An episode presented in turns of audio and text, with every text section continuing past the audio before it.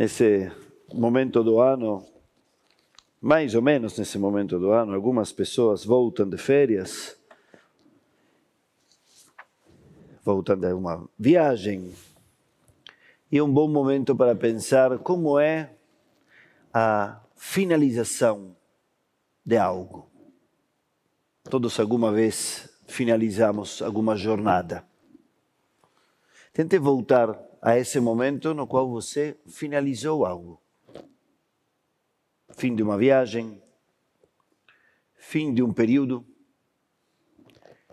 fim de um trabalho, fim de um empreendimento, fim de um relacionamento, fim de uma, de uma etapa normal e natural, mais ou menos.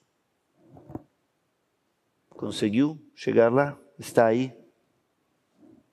Qual é o sentimento?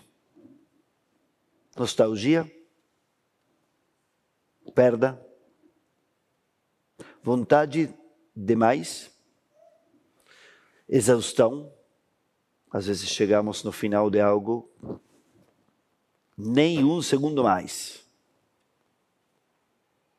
Vontade de levar mais algo?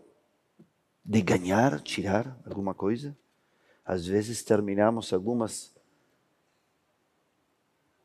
jornadas com uma atitude mesquinha. Talvez, ao invés de pensar em levar algo mais, queremos deixar algo mais. Às vezes terminamos algo e gostaríamos de ver o que de nós continua aí. Às vezes terminamos brigando um pouco para que a despedida seja mais fácil nos desencantando um pouco com aquilo que antes era melhor.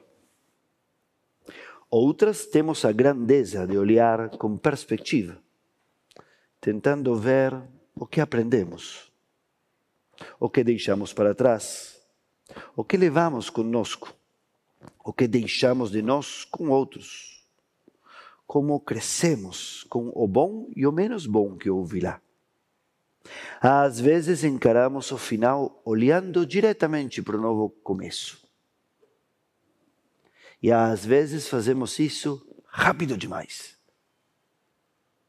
Sem tempo para ficar no final. Nós estamos no final do livro de Bamidbar, o quarto livro da Torá.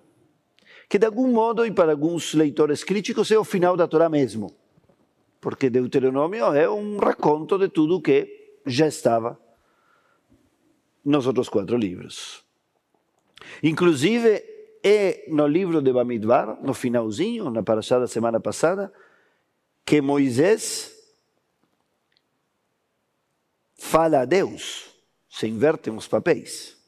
Em quase todos os parágrafos da Torá, ouvimos a frase Vai daber Adonai el Moshe lemor. Lembram dessa frase? que significa isso? E falou Deus a Moisés dizendo, na paraxá da semana passada, acontece o contrário. Moisés se dirige a Deus e diz a ele que deveria nomear um sucessor depois de Moisés. Moisés aceita que não vai continuar a tarefa. Então já é clima de despedida e de finalização. No finalzinho acontecem as primeiras duas reformas da lei da Torá dentro da Torá. Algumas pessoas acham que mudanças no judaísmo existem. Alguns poucos acreditam que não existe nada de mudança, que todo o judaísmo é idêntico, que Moisés comia gefilte fish antes de nascer, em Pesach. Claro, é ridículo e que Abraão comia matzá também, e que Deus se colocava os tefilim no Ganeden. Mas isso é ridículo, obviamente. Mas existem algumas pessoas que acreditam que algumas das mudanças aconteceram muito depois que a Torá é uma, não é?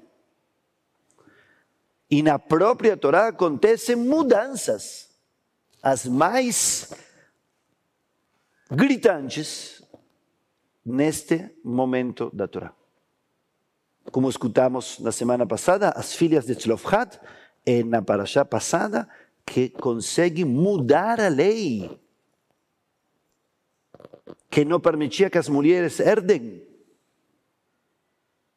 E é nesta paraxá que se faz lá um ajuste a mais, para que se cuidem os bens que pertencem às diversas tribos, caso essas mulheres que herdam casem com uma pessoa de uma outra tribo. Mas, de todo modo, está claro que a própria Torá, no finalzinho, muda a si própria. E justamente para dar mais espaço e, ao mesmo tempo, definir qual é esse espaço e qual não, na liberdade de herança e de posse de terras para as mulheres e para a escolha de seus maridos. E outro dos momentos da finalização que aparece nesta paraxá é quando nossos antepassados estão prestes a entrar na terra de Israel e duas tribos e meia decidem que não é conveniente para elas entrar na terra de Israel. Por quê? Por razões econômicas. Eles têm um tipo de gado que se cria muito melhor na terra anterior à entrada de Israel. Ou seja, se enfrentam no finalzinho da Torá e no começo da nova etapa, que é viver não mais no deserto, e sim na terra de Israel, não mais viver do man, e sim viver do trabalho, nesse momento, duas tribos e meia se enfrentam a um desafio que muitos de nós nos encontramos todos os dias, especialmente os ativistas de uma comunidade ou os ativistas um partido político. E é quanto doar de nós para o bem comum e quanto nos dedicar a nós mesmos. Porque eles dizem: nós não queremos a luta, a conquista da terra, vamos sair do projeto nacional. Queremos nos dedicar ao nosso bem particular. E Moisés os chacoalha e diz: Ahechem yelchu la milchama ve'atem teshvu po? Será que seus irmãos vão lutar e continuar toda a história e vocês vão ficar aqui porque é mais confortável? E eles aí mudam e decidem ficar com o benefício e também ajudar a seus irmãos a terminar a tarefa. Esse pedacinho da grande finalização da Torá foi uma pequena conversa que tivemos na diretoria da CIP nessa segunda-feira. Os rabinos temos o privilégio, a honra, de que quando termina a reunião da diretoria, todas as segundas-feiras, algum de nós tem que trazer alguma reflexão, geralmente sobre a Paraxá. E eu trouxe justamente esse pedacinho e continuamos depois com alguns no WhatsApp, discutindo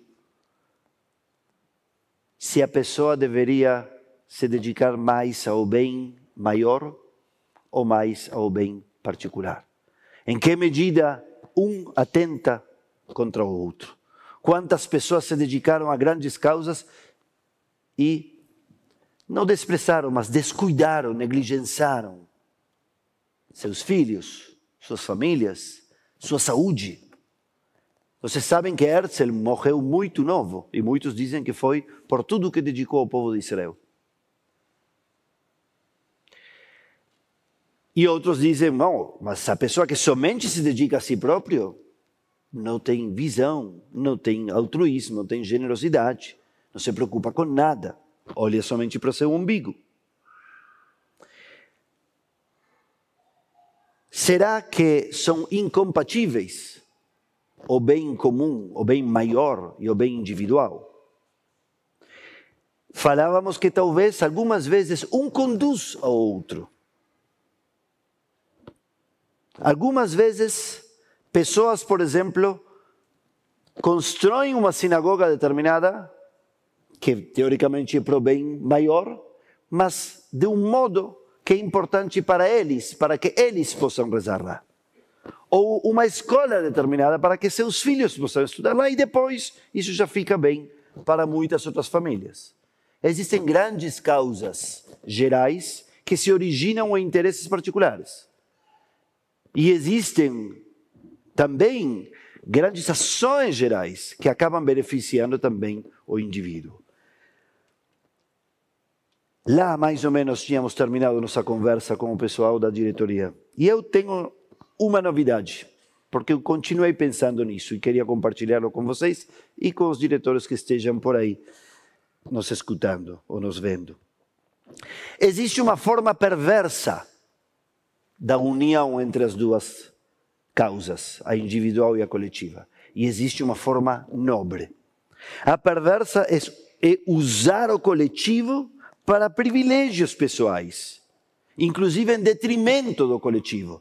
Esse é o típico caso do político que quer ser político para ter os privilégios do político, não para promover algum bem, para poder estar lá. Ou porque precisa isso por seu ego, ou pelo ego de sua mãe ou de sua avó, vai saber ou por, pelos benefícios econômicos, financeiros e outras corrupções que não faltam em nenhum lugar. E algumas vezes, inclusive, rouba para isso. Não somente descuida sua função, sino que acredita que sua única função é seu bem pessoal, em detrimento, às vezes, de sua função. Então, usa o coletivo para o bem pessoal. Mas existe a forma nobre, como as filhas de Tzlofhat. Elas queriam o bem pessoal. Encontraram que elas não tinham possibilidade de herdar porque eram mulheres. E aí extrapolaram a preocupação por elas pela preocupação por todas as mulheres. E com isso beneficiaram a toda a sociedade. Porque quatro mil anos atrás conseguiram um primeiro direito para mulheres. Um, muito pequeno, muito humilde, muito quase nada, mas pelo menos algo. E ficou. Talvez, quando nós lutamos por uma sociedade mais justa, conseguimos ser mais justos. Quando nós construímos uma comunidade mais profunda, temos a oportunidade de sermos nós também mais profundos. É importante pensar nestas associações entre o bem pessoal e o bem coletivo, agora que daqui a pouco vamos ter eleições. Talvez a chave se encontre na afinidade dos valores entre nós e aqueles que vamos escolher. A honestidade de em quem se pensa e a quem se considera. O mesmo vale para uma comunidade. Qual é a comunidade que quero para eu poder ser melhor e mais eu? Ou seja, se nós construímos, sustentamos e desenvolvemos uma CIP de um modo determinado, como ela tem que ser para que eu seja melhor eu e mais eu? tem que ser um lugar divertido, cheio de amigos. Alcança com que seja um lugar onde meus filhos encontrem bons amigos judeus.